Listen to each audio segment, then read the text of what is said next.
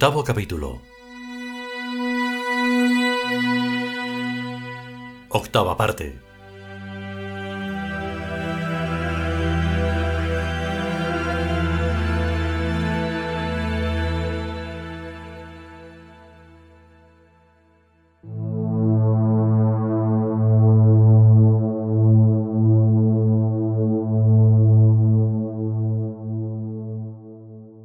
Hay demasiada desproporción entre los ritmos de la estrella y del insecto. Hay desproporción de todos los ritmos entre sí. No hay armonía. Tal es el nombre de la gran catástrofe del principio del universo. Estamos en el tiempo de la creación. Todos los átomos del tiempo rebullen gozosos en mis venas. Todos los instantes de los mundos me rozan felices su alegría. He reunido lo disperso he soldado los peldaños. El amor es mío.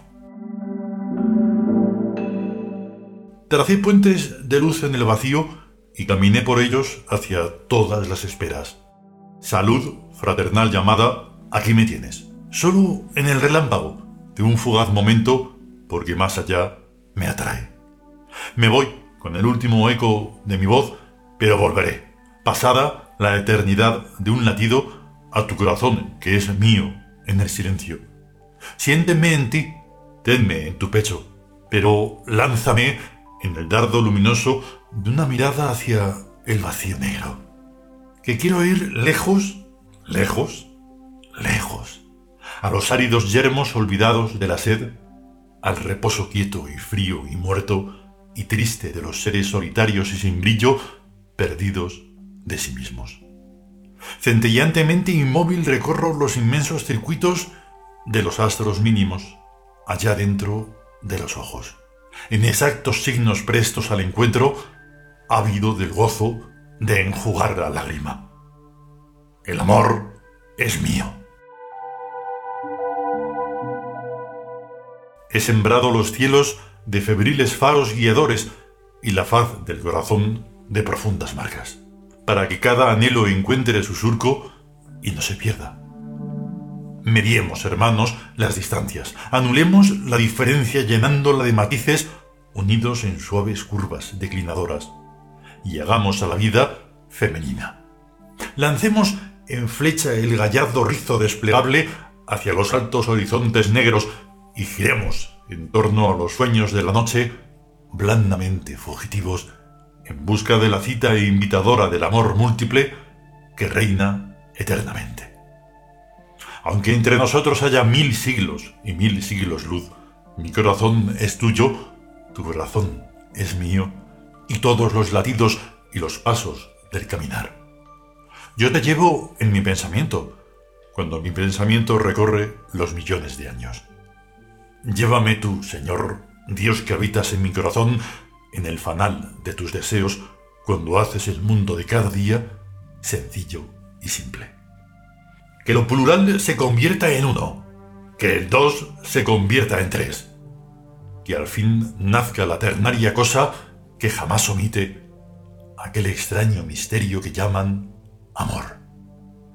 Todos los átomos del mundo rebullen gozosos en mis venas.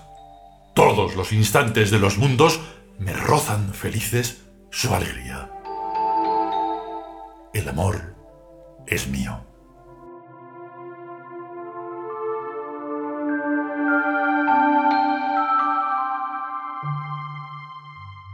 Y llegó el momento final.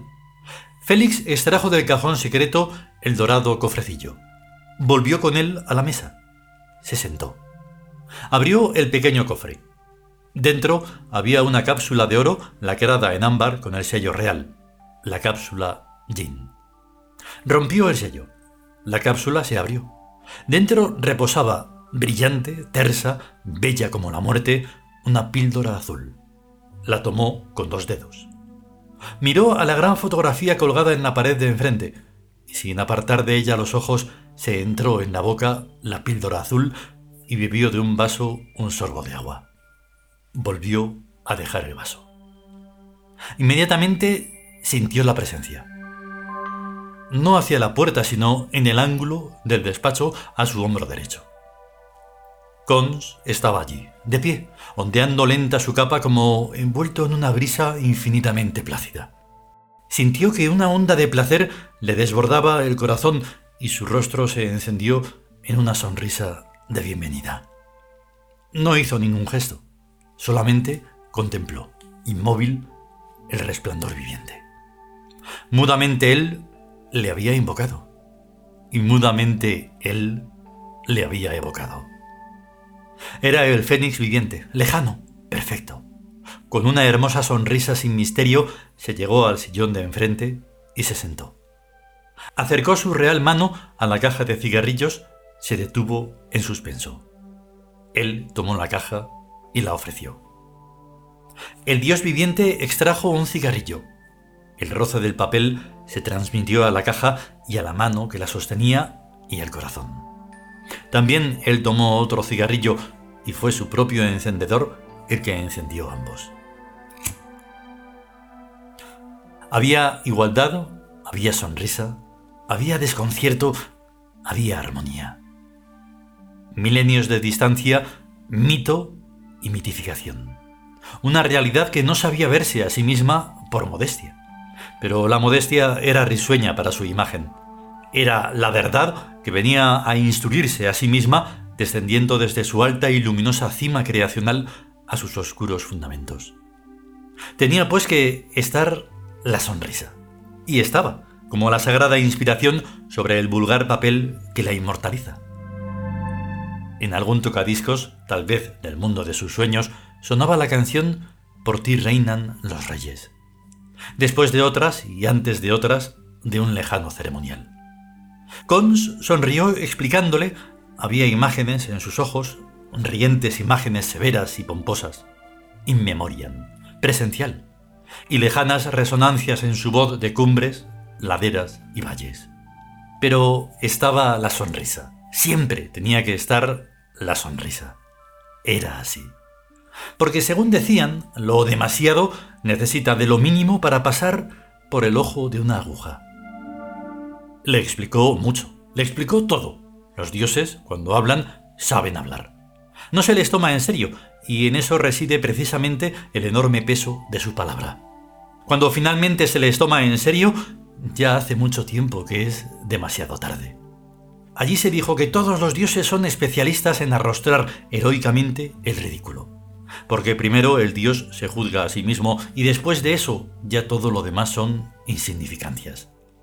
Se habló de Tebas, de Sotis y el tercer signo, de sortilegios y otros detalles técnicos más menudos, mucha filosofía, mucha física y de espejos. Incluso de Cheux, pero aclarando que era un purismo, como la utilidad, otra de las temáticas del teatro cómico del futuro. Deleitar aprovechando. Sí, estaba muriéndose, pero estaba gozando la plenitud de la vida, estaba culminando su experiencia del placer y del dolor, estaba alcanzando el virtuosismo de la risa, la sonrisa y el éxtasis. Estaba alcanzando en aquel supremo momento, alamicando todas sus sensaciones, refinándolas, estilizándolas, consiguiendo bellos esquemas al integrarlas unas en otras, etc. Y así fue creando su felicidad, su inmortalidad, su amor, su armonía y todo lo que resultó ser y haber sido siempre los fundamentos de Tebas. Hedonismo puro llevado hasta sus ultraúltimas consecuencias como herramienta de trabajo. Antes de mil años, el símbolo de la hilaridad será representado por el tornillo. Dará tanta risa que habrá que sujetarse el estómago con las dos manos. El tornillo es el símbolo del hombre. Por eso. ¿Cuántas carcajadas? No se emplearán tornillos en aquella época. Sí, en las chirigotas. Ay, madre de mi alma. Lo gracioso que tiene el tornillo es que se niega en redondo a ser definitivo. Y un sentido del humor totalmente metafísico. Tenía una manera de decir las cosas. Por ejemplo, los juramentos. ¿Cómo se hacían los juramentos? Con toda seguridad y cómodamente. Habida la causalidad del universo, resulta obvio que el creador se determina desde la remota realidad de su creación, que es lo que sea, un tú cualquiera, y que la creación se decide a llegar a ser desde la remota realidad de su creador, que es su afirmación un tú cualquiera. Por tanto, está clarísimo. Cons se levantó. Dirigió su majestuosa figura rebosante de juventud al rincón donde estaba el mueble tocadiscos y lo puso en marcha. Un suave caudal de música heroica inundó la estancia. Escuchó, erguido y cabizbajo, su perfil inmóvil, prendidos los pulgares en el ancho cinto, giró la cabeza. Le sonrió, volvió a su sillón. Hubo un largo silencio, una muda meditación de ojos a ojos. Él se estaba muriendo, estaba resolviendo su último problema, el problema de su extinción.